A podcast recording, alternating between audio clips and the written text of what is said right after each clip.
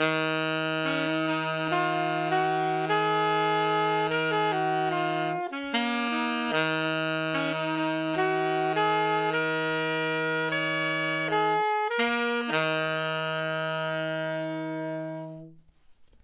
ihr Lieben, herzlich willkommen zu Ophelia Talks, dem Podcast, dem interaktiven Podcast über Komposition. Wir freuen uns wahnsinnig, dass ihr heute wieder dabei seid und wir, das sind mein wunderbarer Podcast-Partner Dave. Hallihallo und wenn ihr gerade gehört habt, das ist die Walle, äh, die euch so wunderschön reingeholt hat in unsere Kompositionswelt. Mm, jetzt, wir hatten vorher die Walle und ich haben vorher schon ein bisschen so gequatscht, jetzt bevor wir die Aufnahme gestartet hatten. Und wir haben festgestellt, manchmal ist die Aufgabe des Bandleaders und des Organisators, äh, hat ja, Ähnlichkeiten damit, Kinder zu betreuen. Und äh, mit der Kinderbetreuung hast du schon ganz, ganz viele eindrückliche Erfahrungen, Walle, hat mir deine Schwester gesagt. Äh, und, und zwar, also gibt es eigentlich zwei, zwei Facts, die sie mir, sie mir erzählt hat. Ähm, ich, ich drop mal beide und dann kannst du ja vielleicht ein bisschen ausholen über dieses ganze Thema, du als älteste Schwester und so. Weil, also sie hat mir einmal geschrieben, dass du als die, äh, also deine Geschwister sind Zwillinge anscheinend, ähm, als die auf die Welt gekommen sind, hast du sie wohl erstmal irgendwie durch die ganze Wohnung gezerrt und ihnen die Wohnung gezeigt. und äh, wenn du sie gebabysittet hast, dann etwas später, musste sie mal irgendwie, als sie neun waren oder so ins Kino in Illuminati geschleppt haben. Das scheint wohl sehr eindrücklich gewesen zu sein. Erzähl doch mal ein bisschen dazu. Ja, also das erste, ähm, also meine Geschwister, genau, meine Geschwister sind zweieiige Zwillinge, Junge und Mädchen. Und ich war fünf, als sie auf die Welt gekommen sind. Und mhm. ähm, ich habe denen Papierhütchen gebastelt. Okay. Und äh, genau, weil ich habe die, als sie auf die Welt gekommen sind, durfte ich sie im Krankenhaus schon einmal kurz besuchen und auch sehen und so. Aber dann war es, glaube ich, so ein paar Tage später, dass die dann genau mit der Mama nach Hause gekommen sind und dann habe ich ihnen Papierhütchen gebastelt mhm. und habe dann halt jeden einzelnen auf den Arm genommen, also nacheinander, weil beide auf einmal war zu schwer. Und habe denen halt die Wohnung gezeigt und gezeigt, wo das Bad ist und das Klo, falls sie mal aufs Klo müssen oder falls sie sich einen Kaffee kochen wollen. Logisch. habe ich ihnen gezeigt, wo alles ist. Sehr gut. Ähm, Aber wieso diese Papierhütchen, das habe ich noch nicht verstanden. Weil wir das halt da gerade im Kindergarten gelernt haben und ich wollte ah. halt irgend so ein Willkommens, so hey, cool, dass ihr jetzt auch da seid. Ah, okay, cool. Ja, nice. Ich dachte vielleicht, und, weil du sie nicht auseinanderhalten konntest. Nee, nee, nee, nee, die konnte ich schon auseinanderhalten. Okay. Ähm, genau, so viel zu dem Thema und ich habe mich auch damals, also ich habe mich sehr gefreut, dass ich Geschwister bekommen habe. Ich fand es am Anfang nicht so cool, dass ich mhm. einen Bruder bekomme. Das hat mich irgendwie genervt. Okay. Aber sobald ich die gesehen habe, fand ich beide ultra cool und habe mich mega gefreut. Wie du das doch das weißt mit, mit fünf. Ja, ich weiß, also ich natürlich auch aus Erzählungen, ich weiß halt, mhm. dass ich gesagt habe, dass wir meinen Bruder zum Beispiel verschenken können. okay. Aber ich bin sehr froh, dass wir nicht verschenkt haben. Genau, und als sie dann da waren, haben die auch beide ein Papierhütchen bekommen und so. Und ja. Und zu dem anderen Thema, naja, also ich, ich weiß nicht, ob die da neun waren. Da hat sie geschrieben. Auf je, ja, es kann schon sein. Also Illuminati ist auf jeden Fall ab zwölf und die waren da auf jeden Fall noch nicht zwölf. Und da habe ich meine Schwester ultra krass geschminkt, weil ich schon wusste, dass die ja beide nicht zwölf sind. Und ähm, hab dann, äh, genau, hab dann da auch so ein bisschen, ich glaube, ein bisschen rumdiskutiert an der Kasse haben wir schon, aber ich glaube, es war der auch so ein bisschen egal. Und dann waren wir in diesem Film und das Geilste finde ich aber an der ganzen Story ist eigentlich, dass ich mich in die Mitte gesetzt habe, weil ich selber Schiss hatte und aber gesagt habe, ich sitze in der Mitte, damit falls ihr Angst habt, dass ich da bin. Ah. Also voll raffiniert. Doppel-Uno, Reverse Card. Ja, das ist jetzt nicht eine von meinen Glanzleistungen in der Babysitting-Karriere gewesen, auf jeden Fall. Naja, aber sie haben es die Leute, offensichtlich. Ja, genau. Und ich glaube, die Leute, die Geschwister haben, egal ob älter oder jünger, wissen, dass man halt, ja, dass man da schon extreme Sachen äh, ausprobiert oder macht, die man jetzt heute auf jeden Fall nicht mehr machen würde und dass Geschwister untereinander schon teilweise ein hartes Losziehen müssen, äh, temporär immer wieder mal. Ja, das ist als Einzelkind immer so. Ich hatte, ich hatte immer so Geschwister auf Zeit, weißt du, mit meinen Cousins und Cousinen.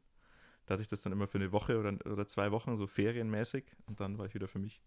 Also wahrscheinlich nicht vergleichbar. Ja.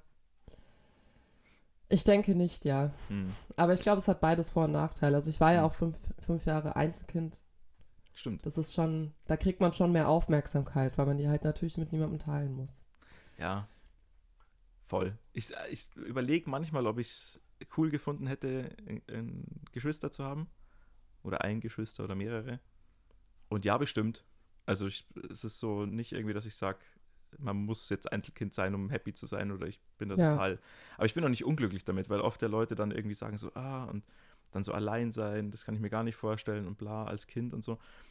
Und das war eigentlich nie das Problem bei mir. Also ich konnte mich immer mit mir selber beschäftigen und hatte auch nie irgendwie das, auch, auch soweit ich mich erinnere, als Kind nie das Gefühl von Einsamkeit oder so. Oder von irgendwie, dass ich da jetzt mir gewünscht hätte, quasi dauernd einen, einen Geschwister zu haben. Ja. Du bist nicht nur ein Einzelkind, Dave, sondern ich habe gehört, dass du der einzige Mensch auf der Welt bist, auf der ganzen Welt, Oh Gott. der Star Wars und Star Trek Fan ist. Ja, ich glaube nicht, dass ich der einzige Mensch auf der ganzen Welt bin, aber äh, das, das hat sich so ergeben. Jetzt dann eigentlich erst noch gar nicht so lange, dass ich beides gut finde. Also ich war immer eher so der Star Wars-Typ äh, als Kind und es ging sogar so weit, dass ich die Filme auswendig, also die deutsche Synchronisation mitsprechen konnte, weil ich die so oft gesehen habe als Kind. Die ganzen, also ich glaube alle Star Wars-Filme eine Zeit lang. Also nicht jetzt die Disney, äh, aber die davor. Und seitdem ich mit meiner äh, Freundin zusammen bin, der Anja, die hat mich ein bisschen zu Star Trek dazugeholt, weil die ist mehr so der Trekkie und, und da Fan.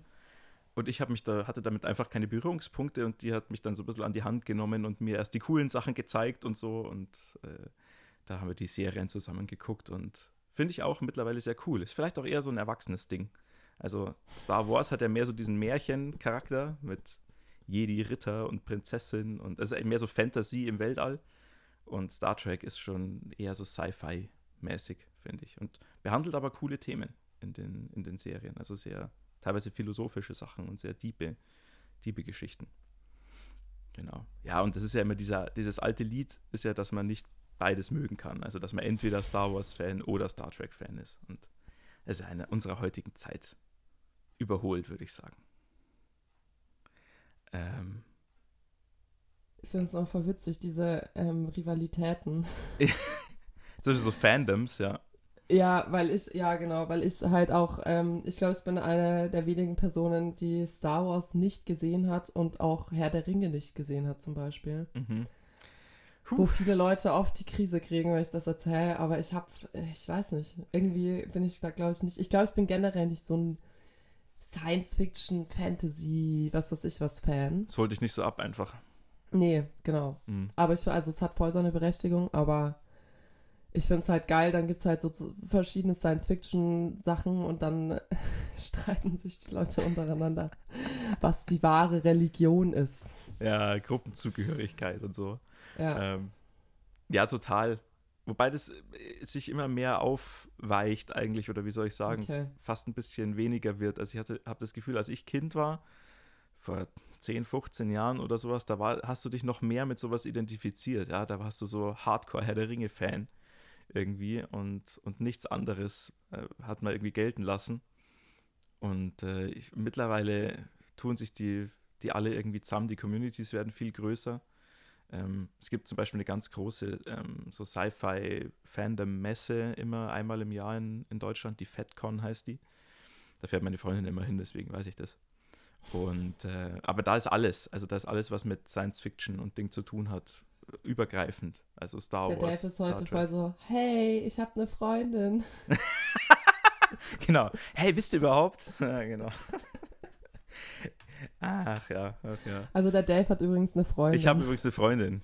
Ja, genau. I, der Dave mag Mädchen. ähm, ja.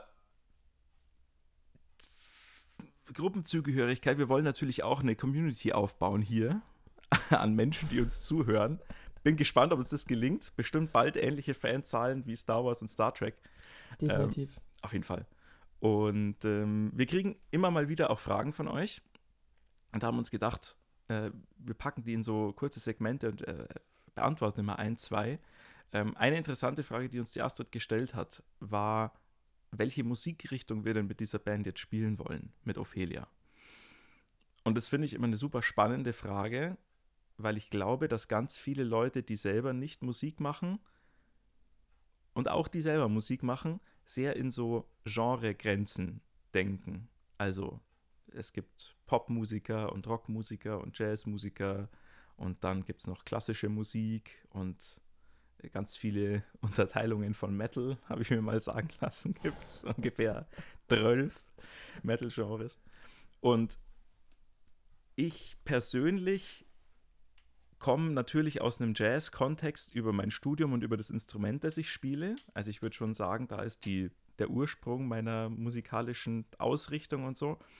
Wenn ich jetzt aber für Ophelia hier komponiere oder schreibe, auch mit dir zusammen, Walle, dann versuche ich eigentlich nicht in so einem Mindset zu sein, dass ich sage, ich komponiere jetzt ein Jazzstück oder so. Also mal abgesehen davon, dass Jazz zu definieren eh ziemlich schwierig ist, aber ich versuche jetzt nicht so zu denken, dass ich sage, ich möchte jetzt eine bestimmte Art von Musik komponieren, sondern im Optimalfall habe ich irgendwelche Ideen, die natürlich beeinflusst sind von meinem Hintergrund. Also die haben schon Jazz-DNA in sich und so, und aber halt mehr so alles, was ich höre. Und ich höre jetzt nicht ausschließlich Jazzmusik privat. Ich höre auch ganz viel Hip-Hop, ich höre ganz viel ähm, ja, Funk, Fusion-Musik und so. Ähm, das ist natürlich auch alles in irgendeiner Art und Weise verwandt mit Jazz, wenn man das jetzt, wenn man jetzt dafür argumentieren kann. Aber ich habe jetzt nicht das Gefühl, dass wir diesen Song irgendwie so konzipiert haben, dass der jetzt eine bestimmte, eine bestimmte Genrezugehörigkeit haben muss. Wie sind da deine Gedanken? Ich glaube auch, dass ähm, wir uns nicht auf eine Musikrichtung festgelegt haben, und ich glaube, dass das ganz viel damit zu tun hat, auch was für Musik man selber hört. Und welche Musik einem selber gefällt. Und natürlich auch, was man für Musik spielt. Aber mh, mm, zum Beispiel, genau, gibt es, glaube ich, schon Leute, die vielleicht ähm, in einem klassischen Orchester spielen und die müssen ja oder wollen ja dann auch sich ab und zu diese klassischen Orchestersachen anhören, ähm, weil sie die ja auch spielen.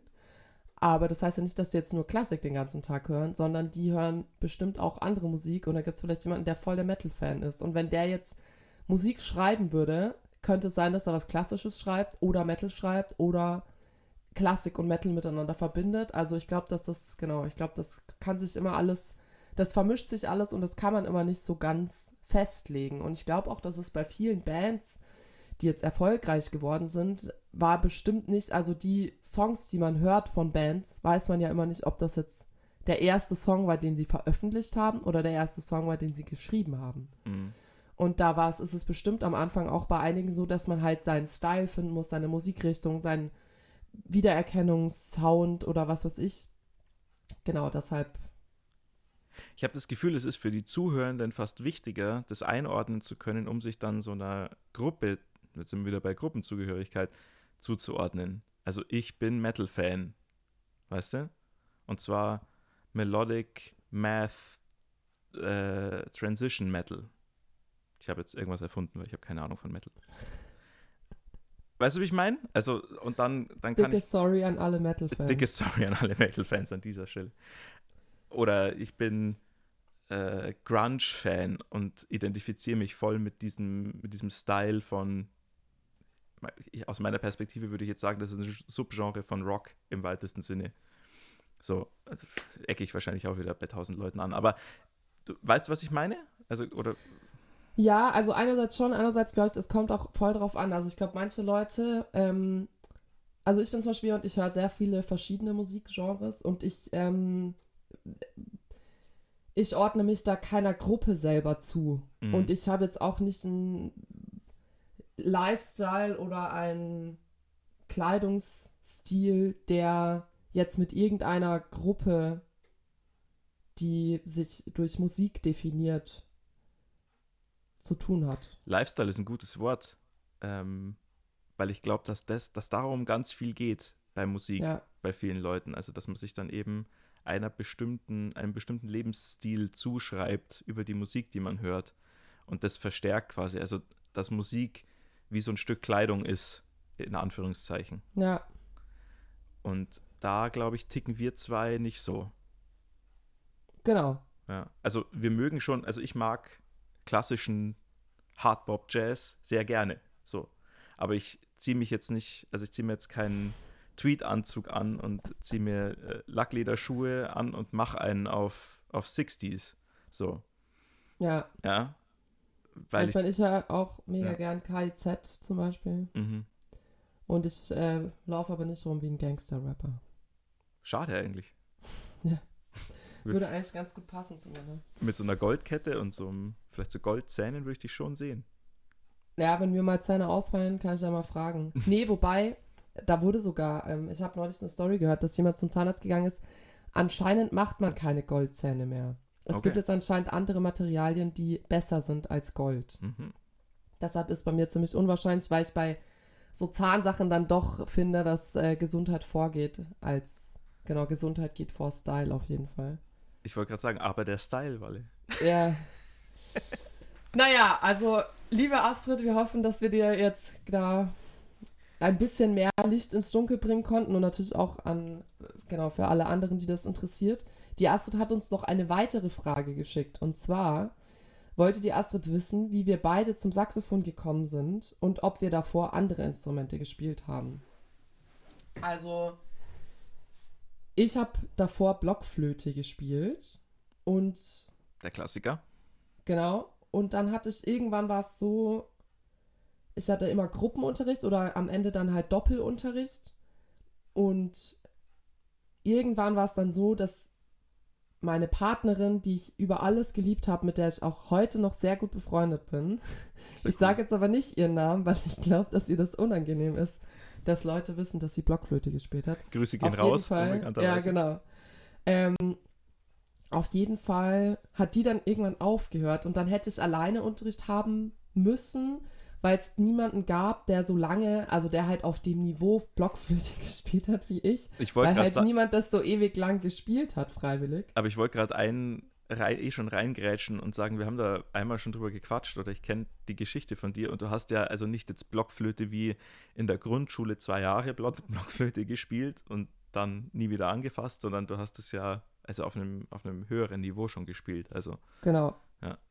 Genau. Und dann, ja, dann war es so, ich habe gesagt, ich will keinen Einzelunterricht und dann hat die Lehrerin gemeint, naja, dann wechsel doch Instrument. Mhm. Und dann war halt Klarinette oder Saxophon am naheliegendsten, hat sie gemeint. Und dann habe ich mich irgendwie für Saxophon entschieden. okay. Und bist Ja. froh drüber. Meistens. Okay. Also wenn ich mir halt anschaue, wie viel Geld ich für Instrumente ausgeben muss, dann bin ich schon manchmal traurig. Ähm, ja, Geht aber auch schlimmer. Du könntest auch äh, Fagott gelernt haben. Ich glaube, ja. Fagott ist richtig, dass du ein gutes Instrument kriegst, glaube ich, geht richtig ins Geld. Es geht richtig ins Geld, aber ich habe mit Fagottisten da tatsächlich mal drüber geredet, Mhm. die gemeint haben, der Vorteil ist, sobald man ein Fagott besitzt, hat man auch Auftritte. Weil nicht so Ah. viele Leute ein Fagott besitzen. Okay, verstehe. Also es ist quasi Return on Investment kommt dann relativ schnell. Genau. Okay. Ergibt Sinn. Wie war es bei dir, Dave? Ähm, ich habe ziemlich, also äh, bei mir ist es so eher übers Elternhaus gekommen. Mein, äh, mein Opa ist lustigerweise so äh, selbstgelernter autodidaktischer Schlagzeuger, der also nie studiert hat oder irgendwas, aber der hat relativ viel gespielt, auch mit Bands und so, große Touren auch gemacht. Ähm, und mein Papa spielt so selbst gelernt Gitarre und hatte als Kind so Kontrabassunterricht, äh, eher so volksmusikmäßig. Meine Mama hat den klassisch gut bürgerlichen Klavierunterricht bekommen, spielt auch immer noch gerne und so und hockt sich hin. Und dann war damals, als ich Kind war, haben meine Eltern mich in die musikalische Früherziehung geschickt, so in der Musikschule. Das wenn man dann, ich glaube, so gerade Anfang Grundschule oder so kurz vor Grundschulalter, wo es halt um so Rhythmen und so Zeug geht und so halt Grunderziehung, musikalische Grunderziehung. Und dann habe ich irgendwann relativ schnell äh, formuliert, dass ich gern Geige lernen will. Mit sieben oder so. Weil ich das so schön fand vom Instrument her, vom Klang und was ich so gehört habe. Und meine Eltern waren natürlich total begeistert, kannst du dir vorstellen. Die haben, die haben gesagt, lern halt Gitarre oder Klavier, das haben wir schon im Haus und so. Und außerdem ist das nicht so anstrengend, so nach dem Motto wie, äh, wie Geige. Aber ich war da irgendwie drauf gepolt und dann habe ich das gemacht. Und sie haben gemeint, es ging dann sogar. Also es war wohl nicht so dramatisch. Ja, weil sie dir nicht dein Herz brechen wollten. ich glaube die Lüge einfach, okay? Und ähm, dann irgendwann war das so, ich habe dann relativ lang Geige gespielt und mit, ich glaube, zwölf, also mit 13 habe ich dann Saxophon angefangen zu spielen, aber mit zwölf habe ich das dann als Instrument entdeckt und auch die, die Musikrichtung Jazz und, und so. Das hat zwei Ursprungspunkte.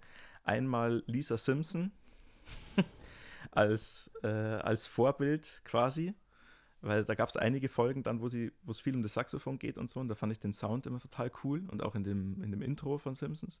Und in dem Computerspiel, das ich ganz viel gespielt habe, die Sims, mhm. gab es in dem ersten Teil gab es so Light Jazz und Bossa Nova als Hintergrundmusik, oh. wenn du da oh. gebaut hast. Und ich habe es natürlich nicht identifizieren können mit zwölf, was das jetzt für Musik ist, aber ich habe gewusst, das gefällt mir. Und dann habe cool. ich mich auf die Suche gemacht nach dieser Art Musik und bin dann eben drauf gekommen, dass das eben dann viel mit dem Saxophon zu tun hat. Stan Getz und so und äh, Paul Desmond, die Klassiker, Take Five und das mal mit sowas dann habe ich da den Einstieg gefunden. Dann habe ich mich entschieden, zum Saxophon zu wechseln, habe dann Saxophonunterricht genommen, dann eine ganze Zeit parallel Geige und Saxophon gespielt und mit 16 dann Geige aufgehört, weil da hatte ich dann irgendwie keine so Motivation mehr, weder für die Musik noch für das Instrument. Und ich habe mir aber kürzlich mal gedacht, ich müsste mal wieder auspacken und mal wieder ein bisschen spielen. Einfach nur um zu gucken, was noch da ist. Also meine Flötenpartnerin mhm. und ich haben wirklich, also ich glaube, das ist auch schon wieder fünf oder sechs Jahre her. Da haben wir irgendwie, ich weiß es aber noch ganz genau, an Silvester. Da haben wir bei mir zu Hause die Flöten wieder ausgepackt und haben die Sachen, äh, die Songs, die wir halt damals gespielt haben, durchgespielt zusammen. Cool. Und wir, also es war super lustig, wir haben uns totgedacht. Das Problem war nur, dass wir nicht alleine waren, sondern noch eine dritte Person bei uns dabei war. Und die hat, glaube ich, eine ziemlich langweilige Zeit dann gehabt, weil wir uns halt zu zweit komplett totgelacht haben. Ja, Pech gehabt. Naja, aber genau, es lohnt sich auf jeden Fall, die alten Instrumente mal wieder auszupacken. Es macht auf jeden Fall Spaß. Cool. Ich habe mir, sogar genau. mal, hab mir sogar mal neue Seiten für die Geige gekauft. Muss ich mich nur mal trauen, die oh. aufzuziehen. Ja, bin ich noch ein bisschen feig im Moment. Genau, die groben Bios von uns, also die Biografien, findet ihr auch auf unserer Website. Die Website, also den Namen von der Website machen wir euch einfach in die Folgenbeschreibung unten rein. Genau, www.ophelia mit ph.band. Genau. Und jetzt kommt hier der Hinweis, den wir ja jede Folge eigentlich uns vorgenommen hatten zu geben. Und zwar kommen wir jetzt zum musikalischen Teil. Das heißt, Leute, die bis jetzt den Podcast auf einer mehrfachen Geschwindigkeit gehört haben. Warum ähm, auch immer man das tun sollte, aber ja. Sollten, äh, genau, wissen jetzt, dass es sein könnte, dass bei der Musik man das vielleicht doch wieder auf die normale Geschwindigkeit macht. Ähm, genau, wir hatten ja beim letzten, in der letzten Folge, haben wir so ein bisschen gebrainstormt, der Dave und ich, und haben so ein bisschen überlegt, was man eben alles jetzt aus diesem Song machen könnte. Und jetzt wollten wir euch heute einfach so ein paar Soundbeispiele zu den verschiedenen Ideen vorspielen, dass man sich bei bestimmten Begriffen oder Sachen vielleicht auch ein bisschen was drunter vorstellen kann. Und da hatten wir zum Beispiel als Idee, dass man diesen Mittelteil mit diesem Klavier, dass wir den in verschiedenen Tonarten, also dass man den vielleicht in einer anderen Tonart einbaut. Und dafür hätten wir jetzt ein Beispiel, damit ihr wisst, was es für einen Unterschied macht, wenn ein Teil oder ein Stück in einer anderen Tonart gespielt wird. Moment. ich glaube, ich habe es falsch verstanden. Ähm, also du hast es jetzt gerade über den B-Teil erklärt und ich war der Meinung, wir hatten uns jetzt darauf geeinigt, der B-Teil bleibt und wir verschieben den Part davor. Also, kommt ein bisschen. Ich dachte, wir verschieben eh nichts am Ende. Ja, ja, am Ende verschieben wir nichts, aber so als ja, okay. Völlig egal. Ist egal. Sorry. Ich hab's, ich hab's andersrum gemacht. Ist wurscht. Okay, tut also, mir leid. Nee, ist egal. Also die, der Effekt ist der gleiche. Ja, also der, der Weg quasi von dem einen Part in den anderen Teil verändert sich, weil wir einen Teil davon in eine andere Tonart schreiben. Äh, und wenn ihr Lust habt, äh, beziehungsweise auch wenn ihr nicht Lust habt, ich mache es jetzt einfach, spiele ich euch mal den Part ein, so wie er bisher ist. Nein. oh nein. Verdammt. Aber ihr könnt einfach überspringen. Ihr könnt, Im Podcast, ihr könnt dann wählen. Nein, ähm, und ich spiele es mal in der jetzt vorhandenen Version ein. Wer aufmerksam ist, wird gleich noch eine andere Veränderung feststellen. Uh. Ähm, und dann spiele ich es mal in der veränderten Tonart ein. Und dann quatschen wir zwei kurz drüber, oder? Ja. Cool, ich leg los.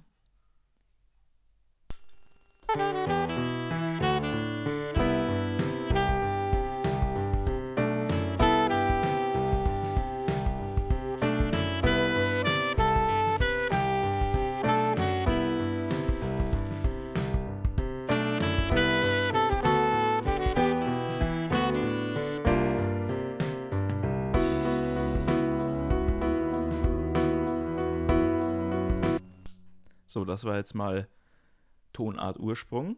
Und jetzt mache ich mal neue Tonart. Kleinen Moment. So, hier habe ich jetzt auch die Melodie natürlich verändert in der Tonart. Ich spiele jetzt nicht mehr die Walle mit ihrem Saxophon, sondern dafür habe ich jetzt einfach ein anderes Instrument genommen, nur damit man es äh, sich vorstellen kann, wie die Melodie läuft. Los geht's.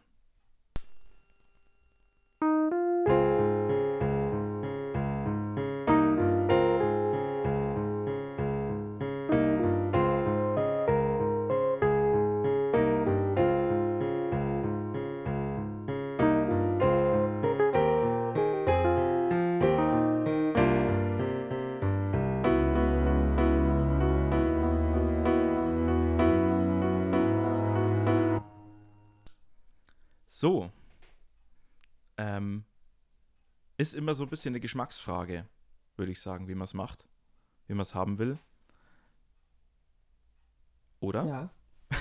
also es, es verändert halt ein bisschen die, die Stimmung. Also den, den, den, nicht jetzt die Stimmung im Sinne von Tonhöhe, sondern die Stimmung im Sinne von, wie sich's anfühlt, die Melodie. Also ich finde die, es war jetzt beim zweiten Mal ja höher, äh, die höhere Melodie fühlt sich irgendwie hm, für mich weniger griffig an, aber es liegt vielleicht auch daran, dass ich einfach die alte Tonart gewohnt bin.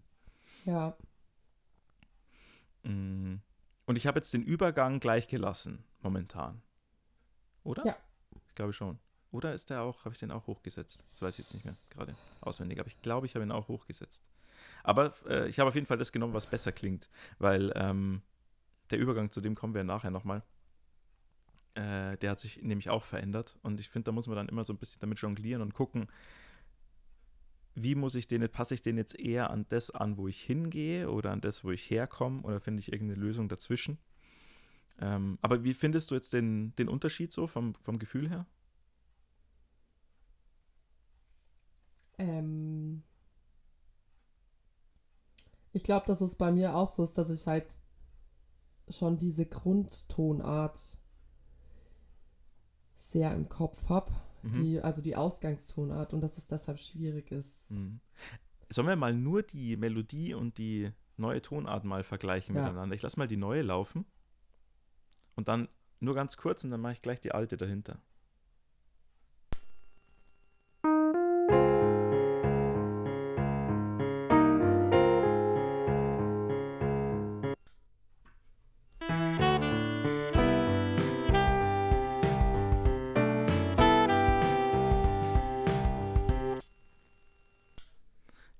Ist natürlich jetzt mit dem Saxophon und dem anderen Sound ein bisschen schwieriger zu vergleichen, gell? Also ich finde halt, dass das zum Saxophon ist ja eine tiefere Tonart und mhm. das mit dem anderen Sound ist eine höhere Tonart und die tiefere Tonart klingt halt ein bisschen, also die höhere klingt offener, finde ich, aber mhm. die tiefere klingt ein bisschen fundierter. Mhm. Ich glaube, das ist das Gleiche, was ich auch empfinde. Ich habe es mir vorher anders ausgedrückt, also so geerdeter. Ja. Irgendwie, gell? So ein bisschen stabiler. Wäre natürlich jetzt interessant mit, der, mit dem Saxophon nochmal. Aber ich habe, also ich habe MIDI-Saxophone ausprobiert, aber das kannst du ja niemandem antun. Hätte ich am Tenor spielen können. Ja. Ist auch nicht das gleiche wie auf dem Altsaxophon. Das stimmt. Ja, aber stimmt, hätte ich machen können. Hab ich gar nicht dran gedacht. Ha, ich habe hier ein Saxophon rumstehen. Verrückt. Ähm, next time. Next time. Ja, genau, aber also unsere über, unser Übereinkommen war ja dann auch, dass wir äh, gesagt haben, wir lassen die Tonart so, wie sie ist. Ja. Genau. Ähm, cool. Das äh, andere, was wir hatten, oder ein, ein anderer Punkt, war, dass ich überlegt hatte, und das war jetzt ja auch schon so, in diesem B-Teil den, die Bassstimme mal mit verschiedenen Bässen, sogar mehreren Bässen umzusetzen. Äh, meine Idee war, und die ich mir letztes Mal nicht so richtig vorstellen konnte, war einen gestrichenen Kontrabass zu haben und einen gezupften E-Bass dann dazu. Und das habe ich jetzt mal so einprogrammiert mit MIDI. Mm, und da hören wir mal kurz rein. Ich lasse einfach nochmal, ich lasse einfach von der gleichen Stelle laufen, wo wir gerade waren. Dann habt ihr eine Orientierung. Und ähm, dann geht es in den B-Teil und ich lasse den relativ lang laufen. Acht, es ist relativ subtil, aber achtet mal drauf, wie dann nach der Hälfte des B-Teils ein zusätzliches Bassinstrument dazukommt. Ich kann dann auch nochmal einen Durchlauf machen ohne den Drummer, dann hört man es noch besser, aber ich mache jetzt erstmal so, wie es wie es dann klingen soll. Du kannst soll, ja jetzt schreien, wenn dieser andere, das andere Bassinstrument dazukommt. Das kann ich machen, ja. Mhm. Das ist eine gute Idee. Ich schreie ganz laut jetzt. okay. Ja, halt mittellaut. Ja, ich weiß schon. okay, los geht's. Jetzt! Nein, jetzt noch nicht, aber gleich.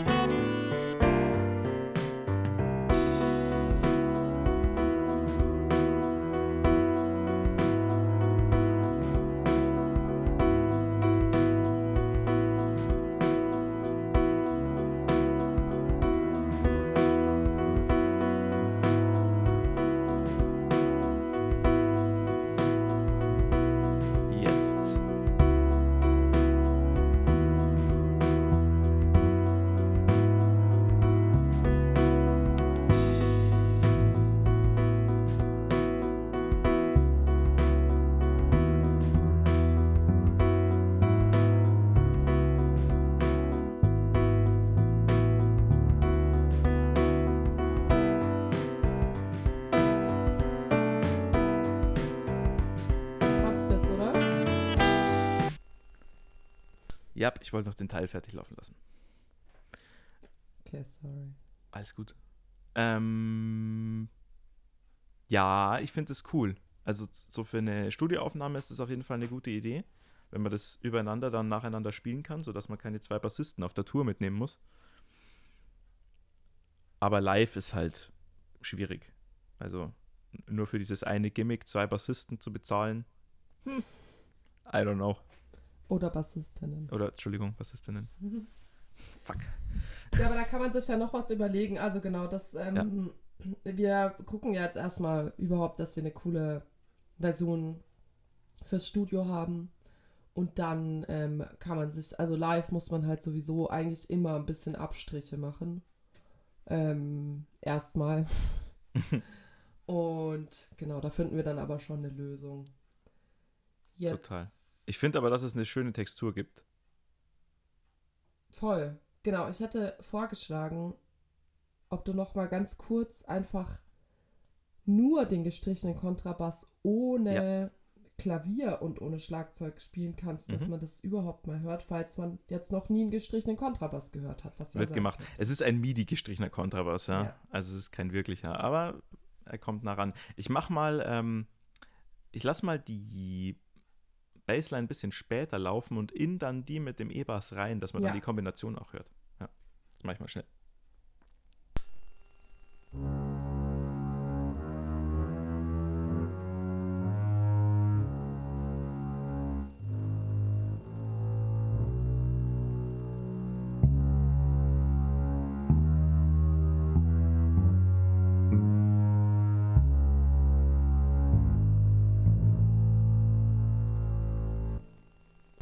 Something genau. like that.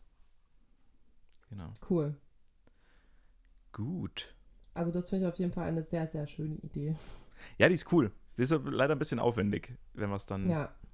in echt macht. Also nur kurz für dieses, was ich vorher so nebenbei gesagt habe, dieses Overdubben im Studio. Also, dass man nacheinander über die gleiche Tonspur nochmal drüber spielt, nennt man Overdub. Und da kann man dann natürlich, kann natürlich ein Bassist erstmal die Kontrabassstimme spielen und dann beim zweiten Durchlauf die E-Bass-Stimme oben drüber legen. Und das ist dann relativ unkompliziert. Wohingegen, wenn du es live machst, entweder musst du dann mit irgendeinem Effekt arbeiten oder so. Das könnte vielleicht gehen. Aber ja, ich glaube, das halt auch viele, was ich zu der Studiosache noch sagen wollte, ich glaube, viele stellen sich das so vor, wenn man jetzt ins Studio geht als Band, dass ähm, jeder sich hinstellt und in einen Raum und dann stellt man halt ein Mikrofon vor jede Person und dann spielt man halt den Song und dann ist der aufgenommen. Aber im Studio ist es oft anders, dass man gar nicht das manchmal oder oft gar nicht alle zusammen unbedingt einspielen, sondern dass man sagt, okay, jetzt spielen erstmal Bass, Schlagzeug und Klavier zusammen und danach kommen zum Beispiel die Saxophone und dann, wenn es irgendwelche Solo-Teile gibt, kommen dann manchmal noch irgendwelche Soli sozusagen, die dann jemand spielt oder wenn man, genau, wenn man sagt, okay, mhm. ich möchte gerne den Klang von fünf Klarinetten haben, dann ist es jetzt nicht so, dass sich dann fünf Leute mit der Klarinette hinstellen, sondern dass sich einer mit der Klarinette hinstellt oder eine und dann halt fünfmal ähm, diese verschiedenen Spuren einspielt. Und es klingt dann so, als würden fünf Leute Klarinette spielen, aber es war nur eine Person an dem Tag sozusagen im mhm. Studio. Ich finde, man hört es schon, wenn das der gleiche ist, wenn man wenn es weiß. Aber wenn es irgendwie Hintergrundsachen sind, dann ist das natürlich nicht so mega relevant. Und es ist halt oft einfach aus, ähm, aus Zeit- und Platzgründen so, dass man nicht alle, nicht die ganze Band da reinstellen kann und alle ja. gleichzeitig aufnimmt. Und es bringt noch andere Pro Probleme mit sich, nämlich dass zum Beispiel Klang vom einen Instrument in das andere Mikrofon mit rein, ja. man nennt es bleeded, also mit was mit rüber hört und dann ist es später wenn du die, das Audio dann nachbearbeiten willst, relativ kompliziert, das dann wieder rauszukriegen, wenn es überhaupt geht. Ja, und vor allem ist es halt auch so, wenn man jetzt zum Beispiel sagt, wir sind zehn Leute in der Band und wir gehen jetzt ins Studio, wenn sich halt einer oder einer verspielt, dann muss man halt den ganzen Song nochmal von vorne anfangen und das hat auch oft den Grund, dass halt die Band, also dass man das so ein bisschen aufteilt. Ähm, dass falls sich mal jemand verspielt oder ich meine, jeder, hm. genau, also es ist ja, oder ist vielleicht dann auch ein bisschen aufgeregt, wenn man im Studio ist oder so. Und dann, je mehr Leute das halt sind, desto mehr Fehler könnten passieren. Ja, ist natürlich bei anderen. Je weniger Leute das sind, desto ja. unwahrscheinlicher ist es. Also natürlich nicht bei mir, weil ich bin ein absolutes Studiomonster. Ja, okay. also bei allen außer beim Dave. Und der Ge Dave hat übrigens eine Freundin. Danke, Walle. Ich hätte es nicht besser sagen können. Ähm. so dumm. Okay, dann wir immer, bleiben ja. wir mal bei der Musik, mein Lieber.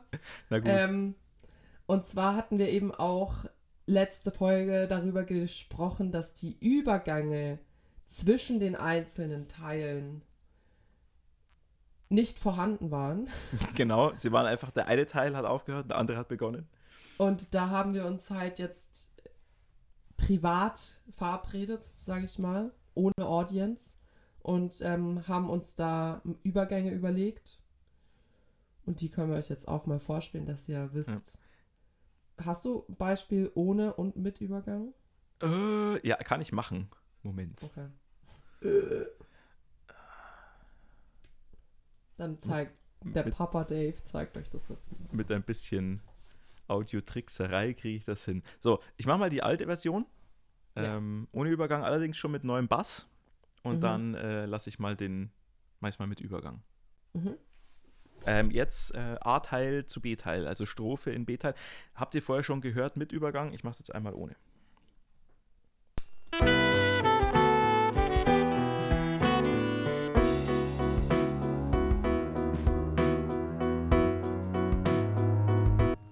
Aus irgendwelchen geheimnisvollen Gründen hat es jetzt keinen, hat sich das Klavier jetzt verändert. Aber das gehört wohl zur Audiotrickserei dazu. So, jetzt nochmal mit Übergang.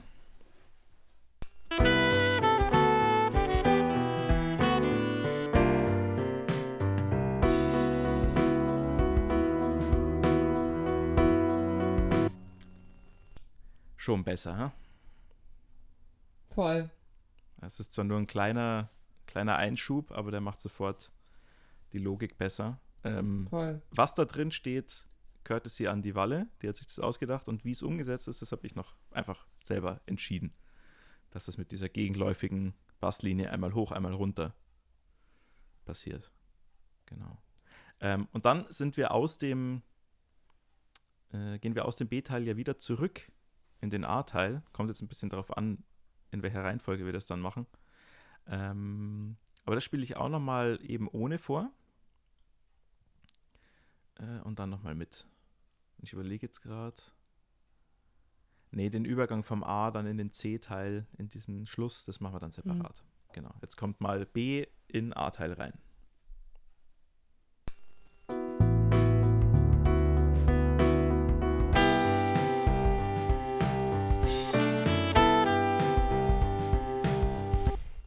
Das ist schon ziemlich rough auf jeden Fall. Das ist ziemlich wild, ja. Ich habe jetzt nochmal, äh, ich habe jetzt nochmal quasi so zwei Takte eingefügt. Schauen wir mal, ob es den gewünschten Effekt erzielt. Los geht's.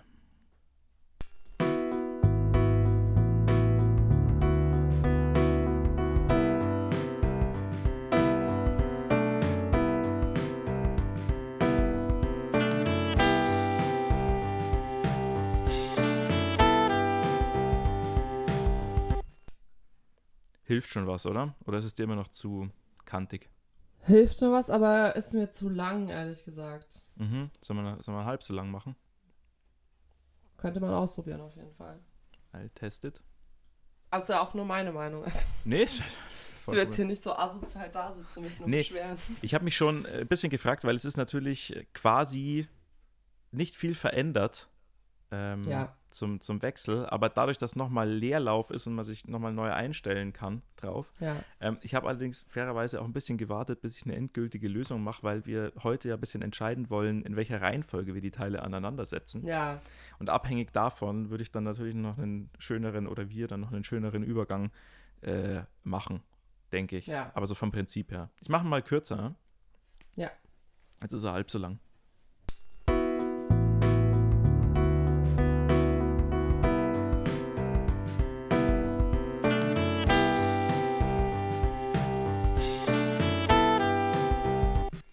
Oh yeah, das hat schon mal, schon mal besser. finde ich auch.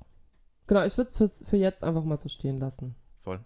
Ich trage mir das nur schnell in das Audio-File ein, damit ich weiß, dass wir das gemacht haben. So. Cool. Mm, die Übergänge, die Übergänge.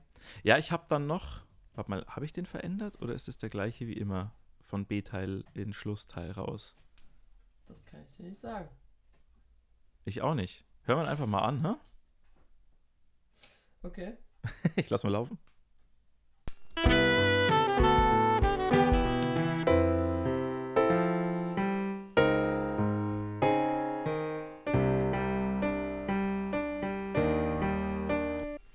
Ich glaube, der ist so wie immer. Ich wollte gerade sagen, wohlbekannt und funktional.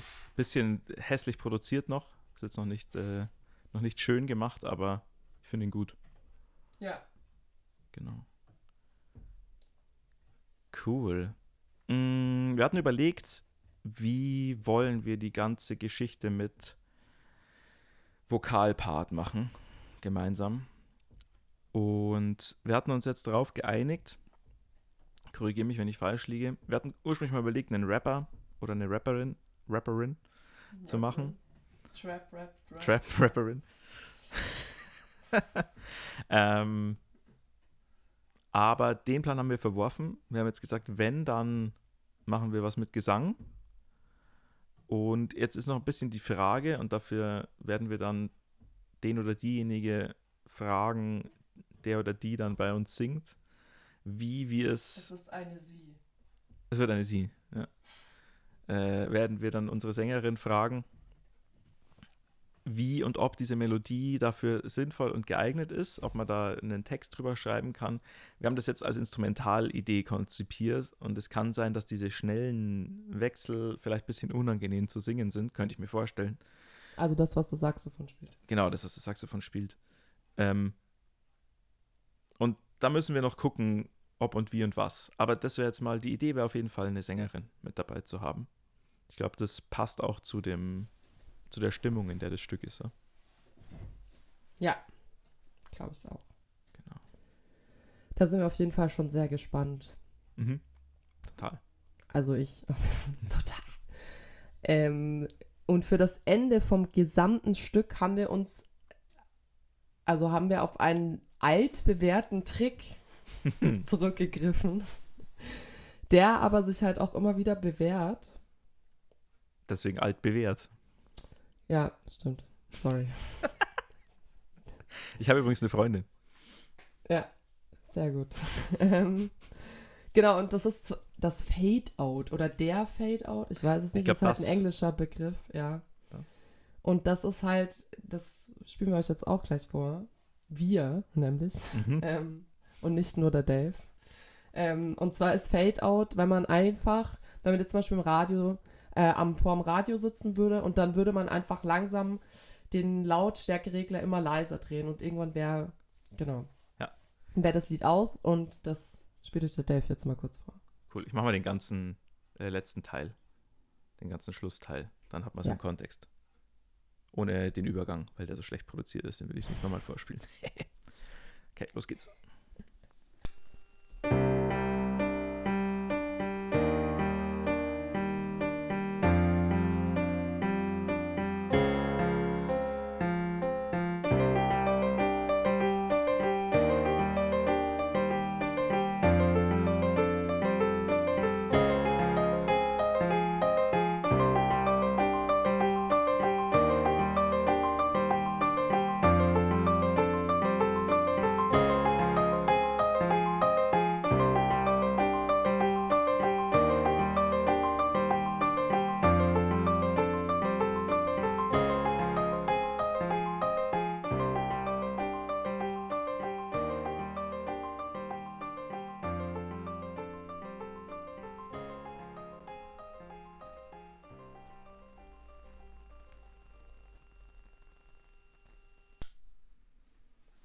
Yep, und so funktioniert ein Fade-Out.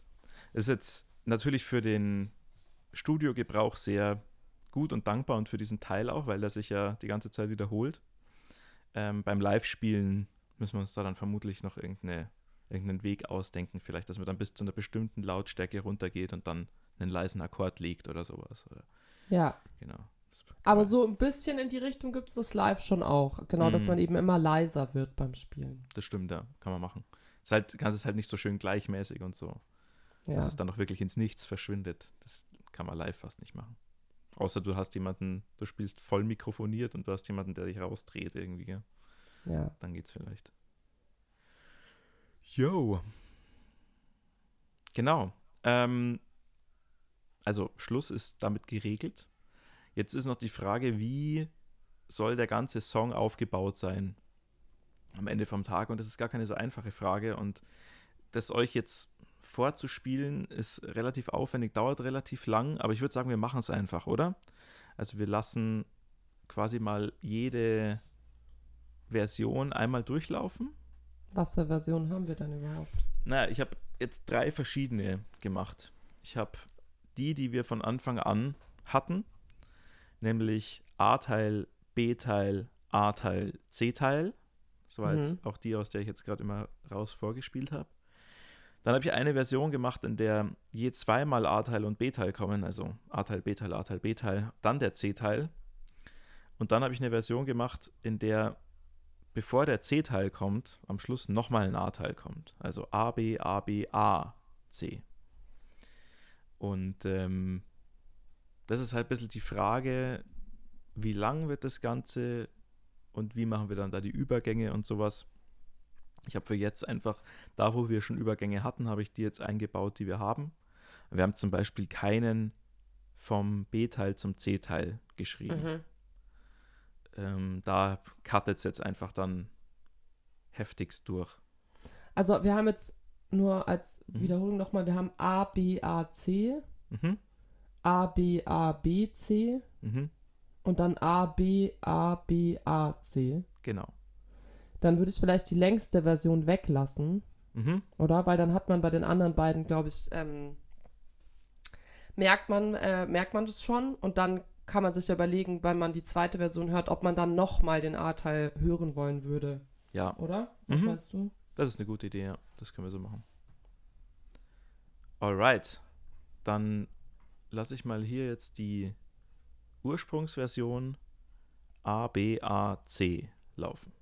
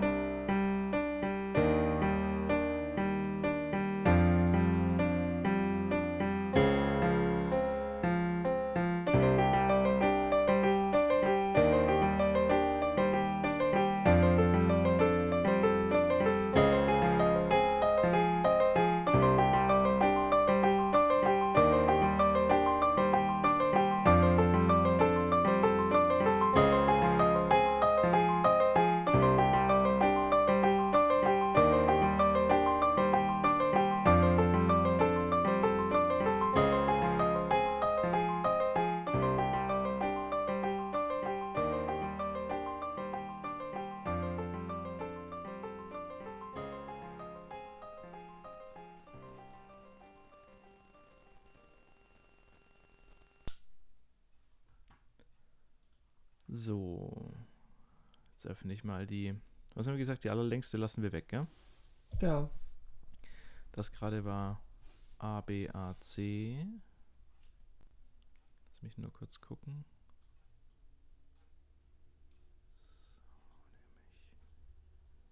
Ich baue nur gerade wieder den, den kürzeren Übergang ein. So wie wir ausgemacht hatten. So, und jetzt kommt die mittlere Version A, B, A, B, C.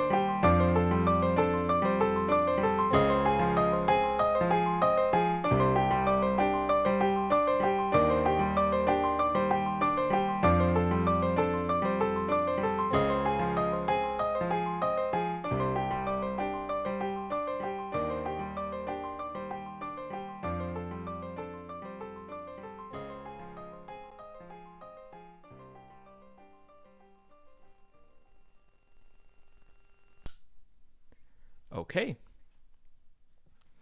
Wie findest du es? Also ich finde den Übergang vom B zum C-Teil furchtbar.